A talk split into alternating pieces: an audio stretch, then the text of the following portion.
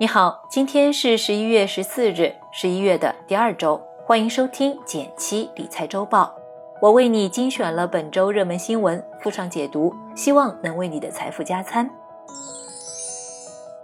来看第一条新闻，来自新浪财经，新冠疫苗取得重大进展。近日，辉瑞 CEO 最新表示，预计新冠疫苗研究应该会在月底前完成。该新冠疫苗能有效阻止百分之九十的感染。辉瑞和 BioTech 希望在今年年底前生产五千万剂新冠疫苗。不知不觉，新冠病毒出现已经快一年了，不少朋友很关注疫苗研发的进度。近日，辉瑞制药宣布其新冠疫苗有效率高达百分之九十，激起了全球经济可能摆脱疫情危机的希望。由于美国药监局的批准门槛是有效性大于百分之五十，因此百分之九十的疫苗有效性是非常高的数据了。除此之外，疫苗的安全性同样值得关注，主要反映疫苗是否有长期的保护效力。这个数据预计在两周后会完整公布。当然，拜登也声明，距离疫苗上市还需要几个月的时间。不过，这已足够点燃全球股市的热情。消息一出，美股一度大涨一千六百点，A 股也受疫苗这个利好消息刺激，酒店、餐饮、航空旅游等受疫情影响的板块涨幅明显，生物制药概念也表现活跃。同时，国内研发的疫苗也在十多个国家进行临床试验。就目前结果来看，三款疫苗的安全性比较理想，有效性数据可能会在近期公布，我们可以一起期待国内疫苗的重大突破。另外，如果你想知道一些低风险理财小技能，欢迎参加我们的一元实操营，解锁更多赚钱小技能。在文字区找到加入方法，我们等你组团变富。第二条新闻来自澎湃新闻，M2 连续八个月双位数增长，受新增信贷社融不及预期以及存款结构变化的影响，近日央行发布的十月金融数据显示。截至十月末，广义货币也就是 M2 增速同比增长百分之十点五，增速比上月末低零点四个百分点，比上年同期高两点一个百分点，为连续八个月保持双位数增长。今年国庆、中秋双节假期多了，消费也多了。回忆假期，你是出去旅游消费了，还是花在理财产品投资去了？新闻中提到的广义货币 M2，包括了我们手上的活钱，也把存款算了进来。它反映的是市场上总货币量，同时也一定程度上反映了居民和企业的购买力。这一次十月 M2 比起九月有所回落，跟假期人们消费增长，居民和企业将存款从银行拿出来投资都有一定的关系。不过整体来说，疫情过后，国家大力发展实体经济，往市场上发了很多钱，想鼓励大家去消费。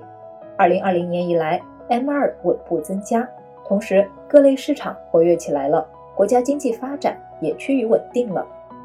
不过看到货币量大增，有朋友可能会担心是否会出现通胀。其实不用太担心，消费价格指数 CPI 近几个月同比增速在下滑。从这可以看出，央行的货币政策还是比较温和的，不用担心会出现大规模的通胀。第三条新闻来自《二十一世纪经济报道》，房地产线上大促是房企的狂欢还是中介的寒冬？房地产开发商把房子加到双十一购物车当中，从各大电商平台到房企自己的 APP，在线卖房已成潮流。尤其是在年初新冠疫情之下，主流房企均已布局线上营销。在房地产业内，2020年被称为在线卖房元年。房地产行业已经连续两年进场双十一，各种变化还是值得一探究竟的。数据显示，去年全年天猫上大概八千多万人看房子，而今年双十一前的十来天，已经有四千多万人看房子了。今年十几天就约等于去年半年的流量，这是房地产数字化趋势的体现，也是一场房地产行业几乎未曾有过的狂欢。但是狂欢背后也隐藏了不少问题。首先，房子在交易时环节较多，签约、贷款、过户、缴费各个流程都需要服务人员的辅助。短期来看，这些都是线上服务难以替代的。其次，购房者是否能得到真正的让利，房企又能得到多少收益？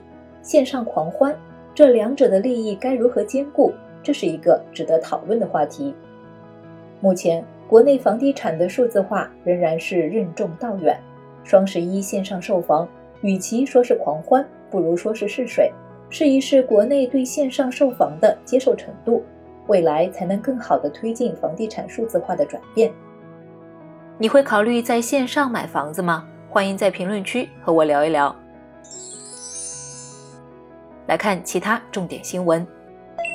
来自券商中国的消息，从明年十月一日开始，深圳社保将从现在的五险一金变为六险一金，新增一项长期护理保险，保险费约为工资的千分之一，以深圳二零一九年月均工资一万零六百四十六元计算。参保人每月要多交十点六元，其中个人和企业分别缴纳五点三元。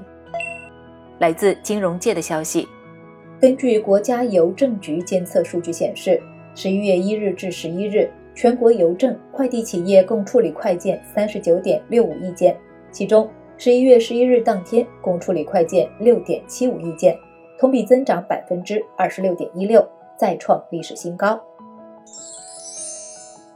最后提醒一句，在公众号“减七独裁”回复“电台”，免费领取一份为你准备的专属理财大礼包吧。我们下周见。